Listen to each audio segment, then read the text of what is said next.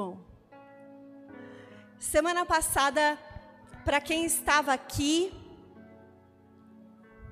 eu preguei sobre cringe. Ser ou não ser, eis a questão. E aí a gente descobriu que a gente é cringe mesmo, e quem não é também quer ser, porque é muito mais legal, né, Cecília? A gente já é, porque a gente não tem escolha mesmo, a gente já nasceu na época dos que se enquadram. E quem não nasceu quer ser, porque ser cringe é coisa de Deus, fora da moda do mundo, dentro da moda do céu. E hoje eu quero meditar com você numa palavra que o Senhor falou ao meu coração no livro de Daniel. Daniel, capítulo 6. Você pode abrir. Daniel é um dos meus profetas favoritos. Se você é filho de crente, nasceu na igreja, essa história aqui você já está até escolado né? Você conta, contava, seus pais contavam para você, você ouvia na escola bíblica. E esse profeta, esse homem de Deus, Daniel, é um cara exemplar que você e eu precisamos imitar. Ser sei lá, mais cringe do que a gente já é. Imitando algumas coisas sobre Daniel. Então vamos ler. Eu vou ler o versículo 10. Daniel é tão o cara que tem gente que coloca o nome do filho de Daniel. Um bom nome para o seu filho quando você tiver.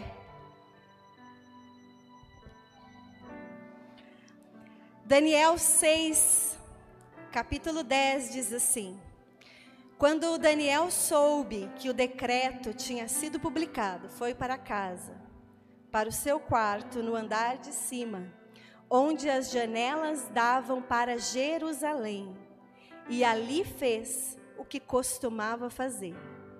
Três vezes por dia, ele se ajoelhava e orava, agradecendo ao seu Deus. Vou ler de novo.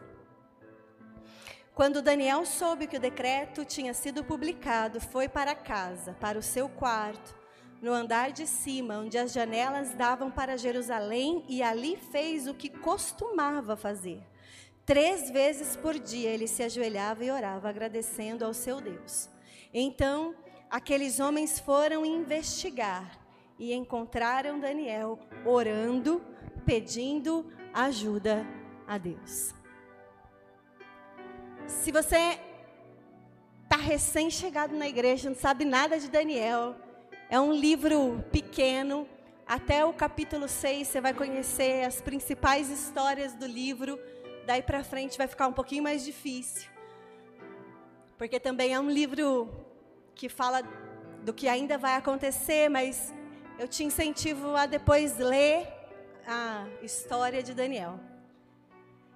Eu quero te dizer que a gente vive uma geração movida por sentimentos.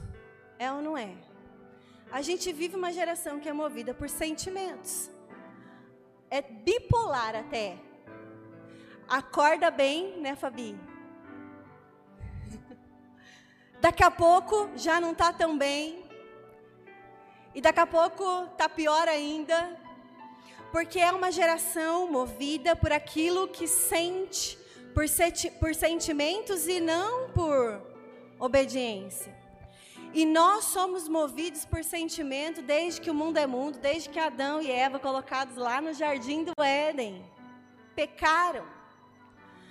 Eles tinham uma regra, uma ordem do Senhor a obedecer naquele lugar.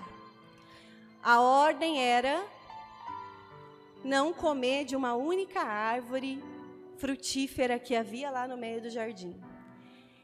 E de todas as outras árvores eles poderiam comer. Eu não sei quanto a você, mas eu não consigo nem é, citar, contar quantas árvores frutíferas eu conheço.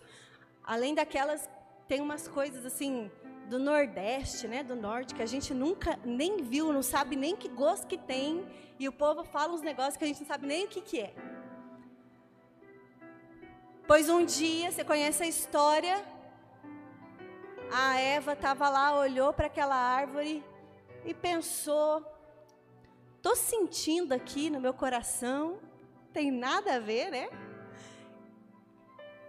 E a partir de então, todo o sofrimento da humanidade, todas as lágrimas que a gente derrama, todas as situações que a gente enfrenta, são por conta de nós sermos movidos por sentimentos, ao invés de sermos movidos por obediência. Você já viu algumas pessoas assim, ó, já falaram isso para mim. Eu tô sentindo, eu sinto no meu coração coração. Gente, cuidado, que sentir no coração é o quê? Farto. Um dia me falaram para mim que se doer o coração, o que, que você faz? Senta, né? Coloca a cabeça no meio do joelho e tosse. Para desentupir. Força. Se estiver sentindo, viu, Tiago? Se estiver sentindo dor no coração, cuidado que é infarto. Sinto no meu coração que Deus não me ama. Já ouviu alguém falar isso? Eu já ouvi. Quero te dizer que isso é uma mentira do inferno. Capeta que faz a gente sentir que a gente não é amado por Deus. Não é, cá? Preguei essa semana na célula, né? Fiquei falando quase uma hora, não sei como elas me aguentam. Eu sinto que Deus não me escuta. Outra mentira do inferno, mentira de Satanás, plantar no seu coração um sentimento de que Deus não te escuta. Ele te escuta. Ele é tão poderoso que a palavra nos diz que do céu, olha para a terra, e ouve a oração e a súplica dos seus filhos. Mentira do inferno. Faz a gente ter um sentimento de que Deus não escuta, escuta todo mundo, resolve o problema de todo mundo e não escuta a gente. Capeta é do inferno mesmo. Estou sentindo, eu sinto que se eu casar, eu não vou casar. Porque se eu casar, minha referência de casamento lá na minha casa é uma desgraça. E o meu casamento vai ser desgraçado, igual foi o casamento dos meus pais. Outra mentira do inferno para roubar da sua vida os planos e os projetos que Deus estabeleceu para você. Afinal, a gente acabou de fazer aqui um compromisso de um casal que acredita no casamento. Acredita ou não acredita? Como uma instituição de Deus, como um projeto de Deus, como um propósito de Deus. Mas Satanás quer fazer com que você sinta que não é para você. Existe uma palavra no livro de Ezequiel que diz que o coração do homem é enganoso. Fala assim: meu coração é enganoso. Mas é muito enganoso. Os nossos sentimentos mentem, mentem para a gente o tempo todo, mas a gente tem a tendência de, ao invés de obedecer, a gente pega o volante da nossa vida e coloca na mão do sentimento e deixa os sentimentos dirigirem a nossa vida. A gente deixa aquilo que a gente acha, aquilo que a gente pensa. Eu não sei se está muito alto, parece que está muito alto o microfone, não sei. Acho que talvez seja o retorno. Dirigir a nossa vida e dar o norte da nossa vida e o nosso coração enganoso como é. Quantas vezes nos leva a duvidar do projeto de Deus, do propósito de Deus, dos sonhos de Deus, daquilo que Deus deseja para mim e para você. Às vezes a gente não sabe nem explicar o que está sentindo tão enganoso que é. Essa geração, esse tempo, esse ano que nós estamos vivendo, as pessoas têm sido dominadas especialmente por três sentimentos. primeiro sentimento, incerteza. Não sabe de nada. Não sei o que, que eu estou fazendo aqui, não sei por que, que eu vim, não sei no que vai dar, sei de nada. Segundo sentimento, medo.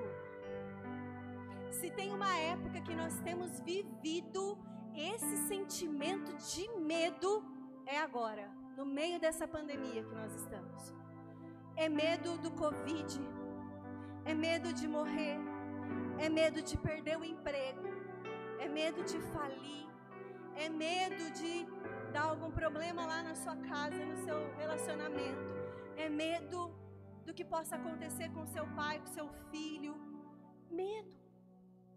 Essa é uma geração que tem vivido medo. E terceira, o terceiro sentimento que tem dominado a nossa geração é a ansiedade. Eu fiz, tô procurando umas pessoas lá para trabalhar com a gente. A gente fez uma entrevista essa semana e aí a gente colocou alguns itens e pediu para as pessoas, os jovens, jovens de 22, 23 anos, jovens de 20 anos, é, categorizarem qual era o nível de ansiedade que eles sentiam. De 1 a 10, sendo 1 pouco ansioso e 10 muito ansioso, muitíssimo ansioso. A maioria deles, jovens, disseram que era 8, 8,5 a nota que eles davam para si mesmos de ansiedade. Quando eu tinha 20 anos, tinha ansiedade com nada. Não é? Faz nem tanto tempo assim, só um pouquinho. Só faz um pouco, bastante. 20 anos muito ansiosos. Você sabe o que é ansiedade? A ansiedade é hoje você ter uma preocupação exagerada com o futuro. Deixa eu te falar um negócio aqui, querido. Você não consegue controlar nem o seu hoje. A palavra diz que você não pode acrescentar nem um côvado na sua altura. Que você não sabe nem quantos fios de cabelo que você tem. Alguns dá até para contar, né, Ivan? Olha lá, dá para contar.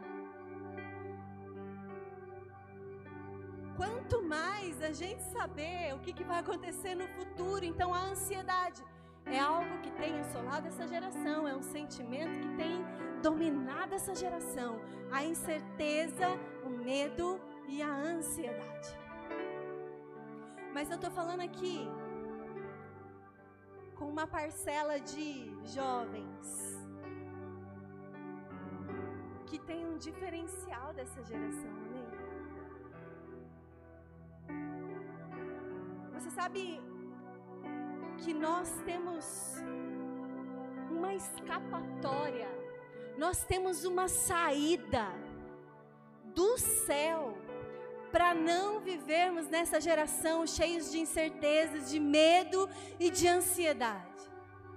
E a saída que eu e você temos e que muitas vezes não lançamos mão é algo que existia na vida de Daniel. Por isso que essa palavra fala tão forte ao meu coração. Você sabe o que é que faz a gente não viver com incerteza, com medo e com ansiedade? É nós trocarmos os nossos sentimentos por oração. Uma vez eu li em algum lugar uma frase que dizia algo assim: que se você não orar sobre todas as coisas, você vai ficar ansioso pela maioria delas. Você vai ficar preocupado pela maioria delas. E Daniel, na história da Bíblia, é o cara que sofreu perseguição por causa da sua vida de oração.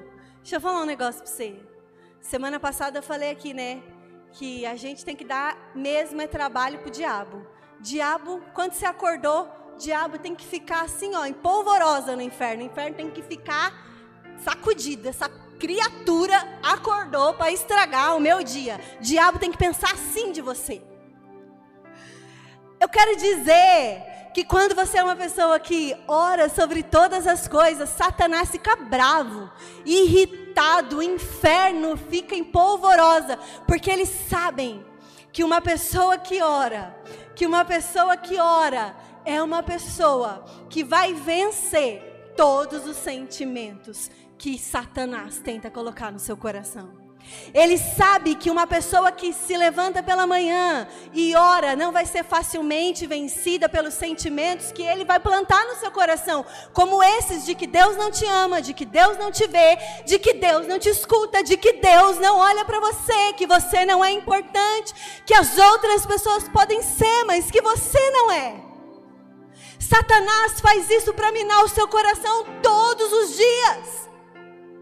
Em muitos momentos do seu dia, você é colocado em xeque, a sua fé é colocada em xeque por Satanás, porque ele quer que você acredite nas mentiras que ele planta no seu coraçãozinho enganoso que é. Mas quando ele sabe que você se levanta, coloca os seus joelhos no chão e ora a esse Deus. Então, qualquer armadilha sentimental que Satanás levantar, vai ser frustrada.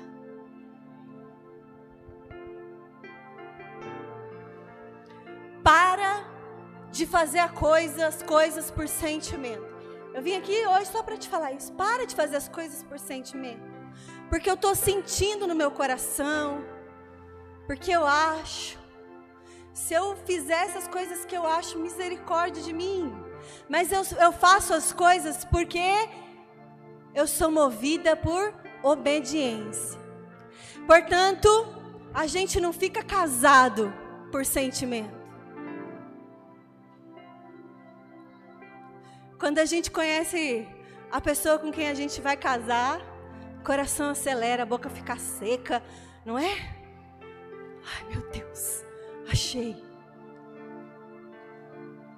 E depois que você casa, o sentimento que você tinha lá no início. Ele vai progredindo. Mas tem dia que você quer matar a criatura que você falou que você casou. Não tem? Ou sou eu? Oh, Jesus. Tem dia que você olha para o lado e fala: Eita Deus, eu estou aqui, acordei. A gente não faz as coisas só movidos por sentimento, a gente faz as coisas movidos por mandamentos, por obediência. Eu não venho para a igreja só porque eu estou sentindo de vir na igreja, eu venho para a igreja por obediência. Existe uma palavra tão maravilhosa a respeito de nós vivemos contentes na casa do Senhor por todos os dias das nossas vidas. Quando eu coloco meu pé para dentro da igreja, me vem aquele texto que diz justamente isso. Que eu possa voltar na casa de Deus todos os dias da minha vida. Quando fecharam a igreja, no começo da pandemia, eu chorava porque esse aqui é o meu lugar, eu quero voltar todos os dias da minha vida e não por sentimento, mas por obediência, por mandamento. Quando eu estou cansada, eu venho para a igreja. Quando eu estou doente, eu venho para a igreja. Quando eu estou feliz, eu venho para a igreja. Quando eu estou brigada, eu venho para a igreja. Quando eu estou bem, eu venho. Quando eu não estou, eu também venho. Porque eu não sou movida pelos meus sentimentos, mas pela obediência. A gente gera filhos por obediência, não por sentimento. A gente educa e cria por mandamento, por obediência. E eu quero meditar algumas coisas muito rápidas na vida de Daniel, que era um homem de oração e que fazia as coisas por obediência. Deixa eu te dizer uma coisa. Essa história de Daniel, ela mexe tanto comigo, porque Daniel, quando foi levado à Babilônia, ele era um jovem de aproximadamente 17 anos.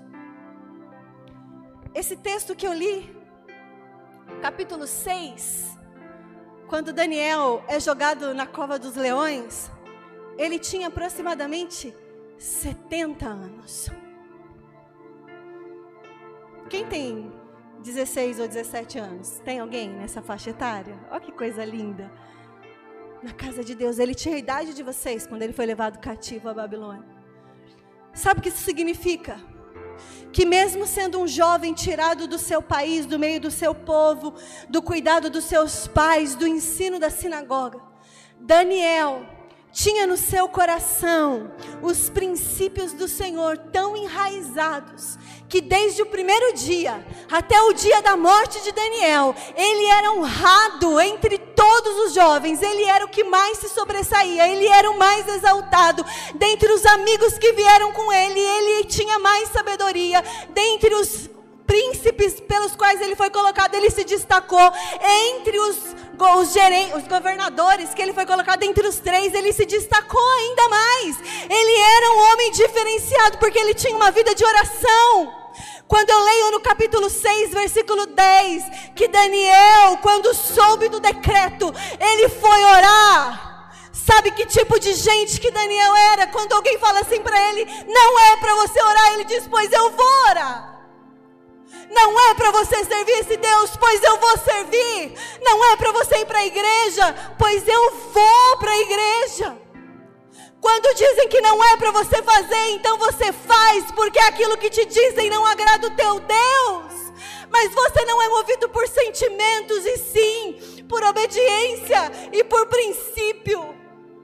Ah, querido, nós vivemos num país maravilhoso. Você não é proibido de ter uma Bíblia, você não é proibido de adorar o seu Deus. Nós não somos proibidos de nos reunir como igreja. Tem gente em muitos países, janela 10 por 40, que o Fabrício mencionou aqui outro dia, pregando, que gostariam de ir para a igreja e não podem. Tem mulheres da igreja que eu conheço, casadas com homens ímpios, que gostariam de vir para a igreja e o marido não deixa. Pois você, contra os decretos do inferno que se levantaram essa manhã, esse dia, dizendo para você: você não vai orar. Decida ser como Daniel, que se prostra diante de Deus, porque diz o seguinte: o inferno não vai mandar na minha vida de oração. Eu tenho princípios de Deus e eu sou movido por obediência. É tão fácil ser crente nesse país.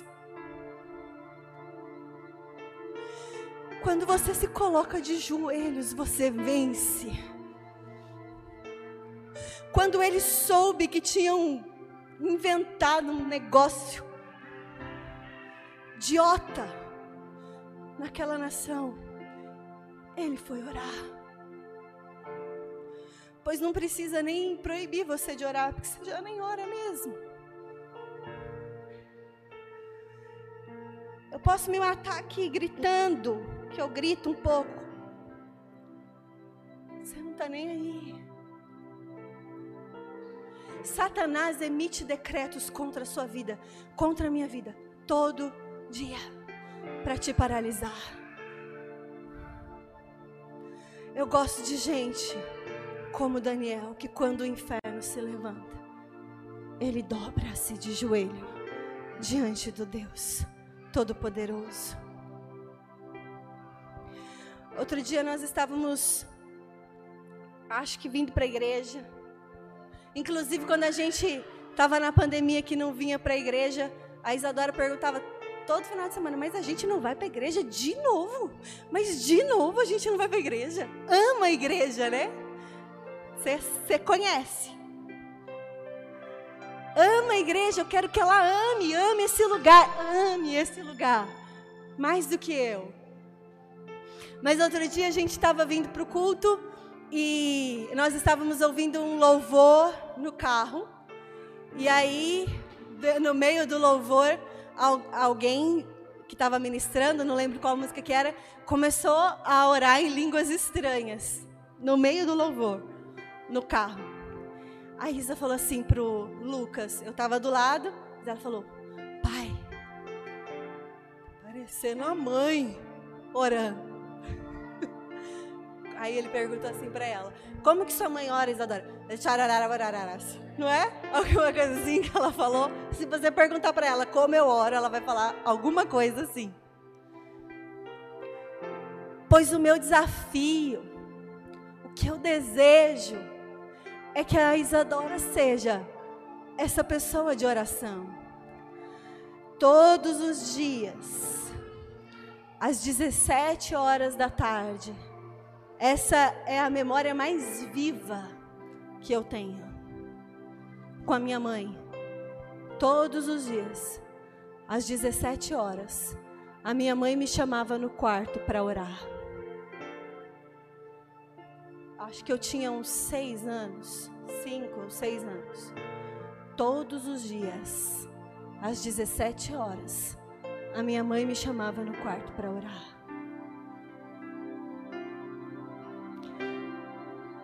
Foi a coisa mais importante que a minha mãe me ensinou.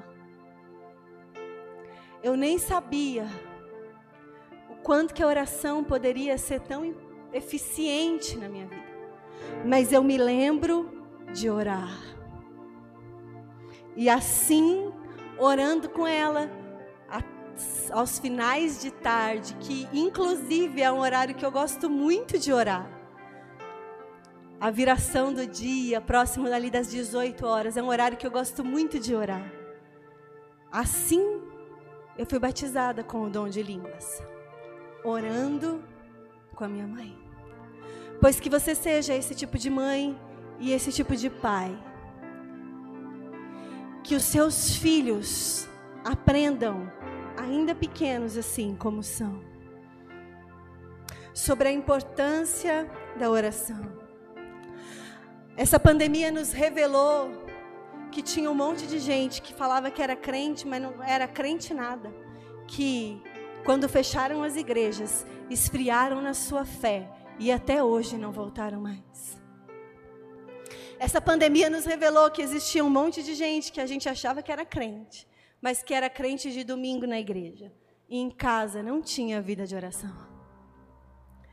Eu quero dizer que você precisa mais do que nunca, mais do que em qualquer tempo, fazer da oração um estilo de vida. Planeja o seu dia. Sabe como você faz a sua agenda? E você sabe o horário que você tem que colocar para despertar, quanto tempo você leva para se arrumar, o tempo que você tem que sair da sua casa, a hora que você tem que chegar no seu trabalho e todas essas coisas. Pois coloque na sua agenda a oração. Aquilo que não for prioridade para você, aquilo que não for prioridade para você, você não vai fazer. Mas quando você colocar a oração, o tempo com Deus, o tempo no seu quarto, como Daniel fazia, deixar de ser religioso e, passar a ser alguém que coloca a oração como estilo de vida, então o Senhor vai começar a mover o céu sobre você. Você pode dizer amém? Você pode orar dirigindo seu carro. Eu oro bastante dirigindo o carro. Às vezes eu tenho que parar, porque senão eu começo a chorar, eu vou bater o carro. Eu oro muitas vezes lavando louça. Eu oro tantas vezes lá quando eu estou tomando banho. Orar em todo tempo. Orar o tempo todo. E ter tempo com Deus para orar. Peça ajuda para o Espírito Santo. O Espírito Santo pode te ajudar a orar. Converse com Deus sobre todas as coisas. Como diria pastor Lucinho, ore triste, ore cansado, ore doente, ore em pecado, mas ore. O Senhor deseja ouvir a sua oração. A segunda coisa que nós lemos aqui no texto de Daniel capítulo 6, é que ele subiu no andar de cima. Subir no andar de cima quer dizer chegar mais perto, subir o nível.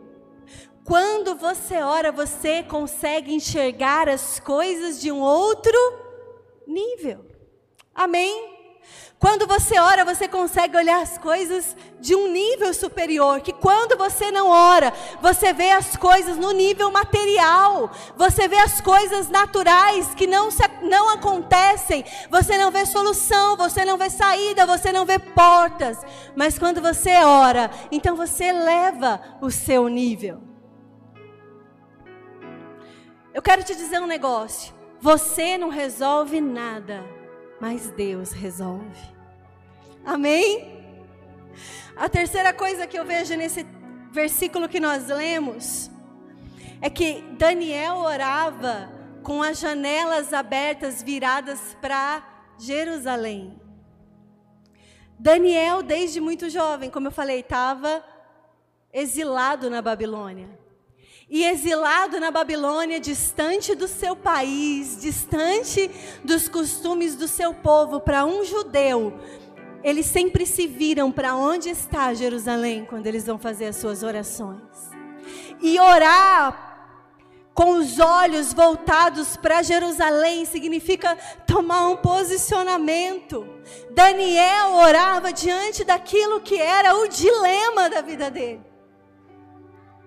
Você consegue imaginar o que é alguém para tentar te derrubar, não encontrar nada diante de você, nada que te acuse e querer usar algo na lei do seu Deus, querer usar algo daquilo que você faz, daquilo que é a sua fé, para fazer com que você se paralise diante de uma situação. Pois diante do seu dilema, Daniel se posicionou e orou.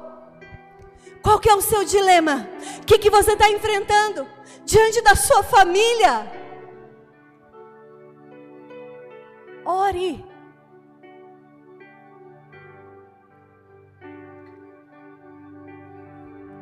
Não é possível que você vá para o céu sozinho e a sua família vá para o inferno. Quantas vezes você já orou sobre isso, Senhor? Em quase todas as minhas orações, a minha oração recorrente é: Deus, eu quero entrar no céu com a minha família. Pois se posicione diante de Deus nas suas orações, para que Ele mova as coisas sobrenaturais e você veja o céu se abrindo sobre você. Não existe nenhuma causa perdida, mas existe causas sobre as quais você ainda não orou. Sobre o que você não orou? Seu casamento está destruído? Você já orou? Seus filhos estão rebeldes? Você já orou? Você está sofrendo afrontas por causa da sua fé ou no seu trabalho. Tem pessoas tentando te destruir. Você já orou? Se posicione diante das circunstâncias. E tem algo muito interessante que sempre que eu penso sobre Daniel, eu gosto de meditar sobre isso. Quando Daniel sofreu a maior afronta da sua vida, Daniel não precisou mudar sua rotina. Não mudou nada. Daniel tinha 70 anos. Aqui, no livro de Daniel 6. A palavra diz que quando ele ouviu um decreto de que ele não podia orar ao seu Deus, ele foi para o quarto no andar de cima, se ajoelhou e fez o que ele sempre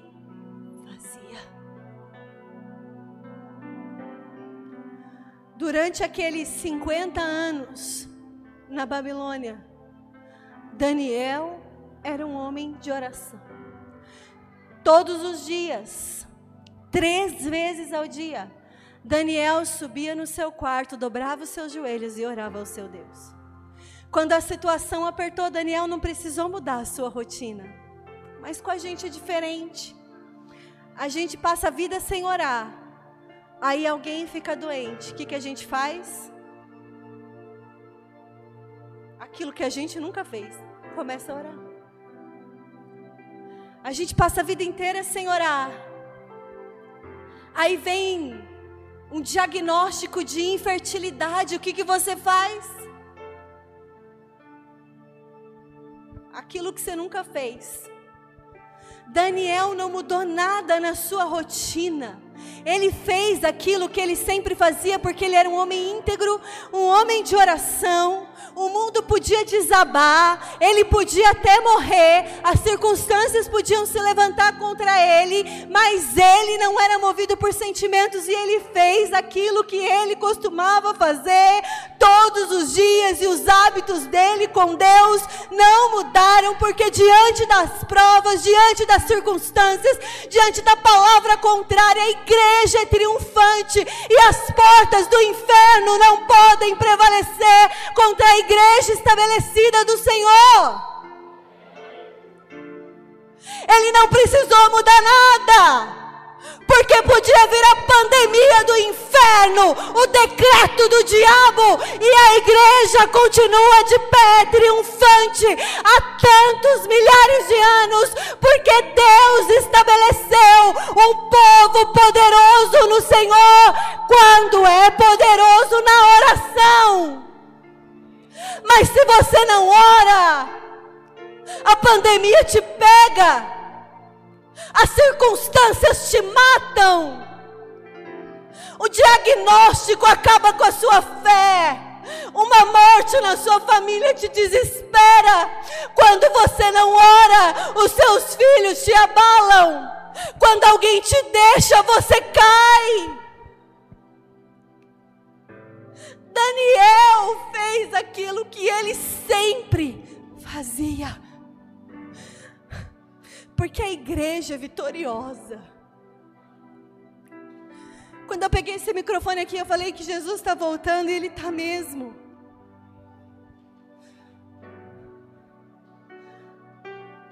Mas se Ele demorar um pouquinho mais, será que você resiste?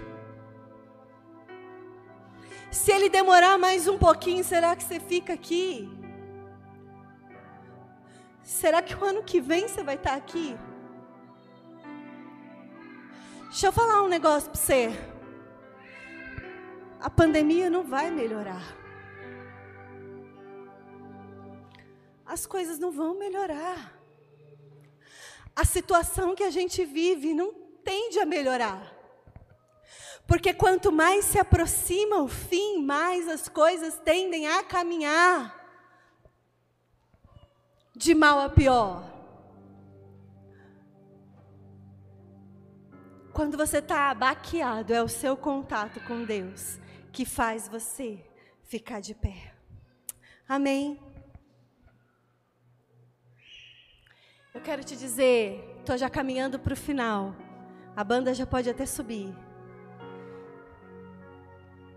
Eu quero dizer que o Senhor estabeleceu você como igreja. E o Senhor quer encontrar com você no seu quarto.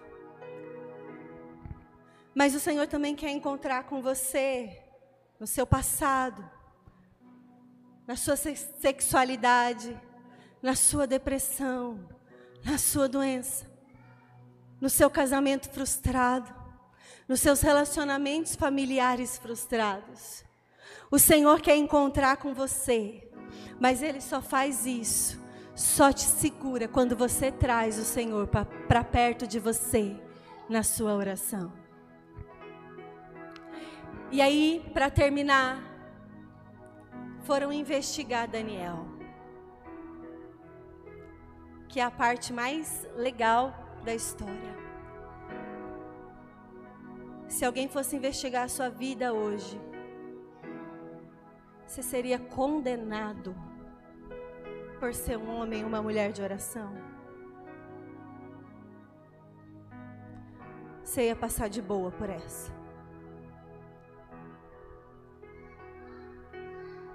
Pensa aí. Se fossem investigar você, será que você seria condenado como Daniel? Ou você ia passar ileso? A palavra fala que investigaram. Investigaram Daniel, encontraram, sabe o que ele estava fazendo? Daniel estava orando, pedindo ajuda ao seu Deus. Olha o que diz o versículo 11.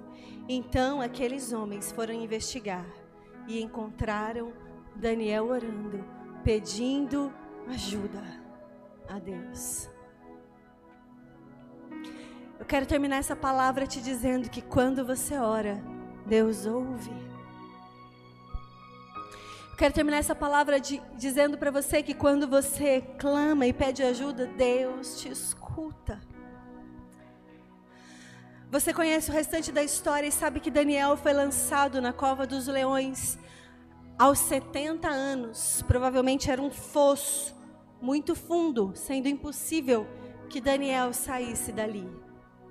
A Bíblia não diz que Deus tirou a fome dos leões, a Bíblia diz que Deus fechou a boca dos leões. Daniel cheirava o quê? Carne. Leão gosta do quê? Carne. Leão cheirava, rodeava Daniel, mas não podia comer, porque a boca do leão estava fechada. Sabe o que, isso diz para mim e para você? Quando você abre a sua boca em oração, a boca dos leões se fecham. Quando você abre a sua boca em oração, o inferno tem que se calar. Quando você abre a sua boca em oração, o diagnóstico contrário é transformado. Quando você abre a boca em oração, o inferno cai de joelhos porque ele não pode te atingir se você é uma pessoa de oração. Eu quero te dizer que a oração não é o seu último recurso. Muita gente diz assim: já tentei de tudo, agora só falta orar.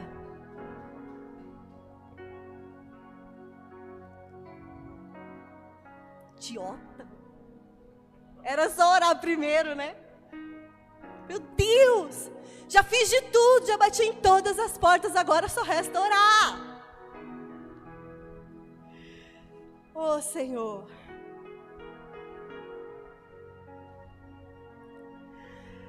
A palavra de Deus não esconde defeito de nenhum homem e de nenhuma mulher. Se você pegar para ler as escrituras, você vai ver um monte de pecado revelado, porque nós somos pecadores. Mas tem dois personagens na Bíblia que não fala de nenhum pecado. Um deles é Daniel. Aí você me pergunta assim, mas por que ele nunca pecou? Claro que pecou. Deve ter pecado um monte de vezes.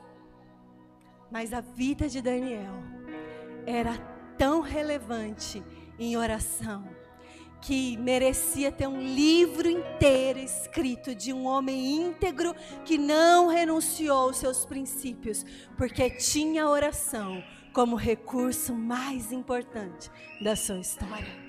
Pode se colocar de pé.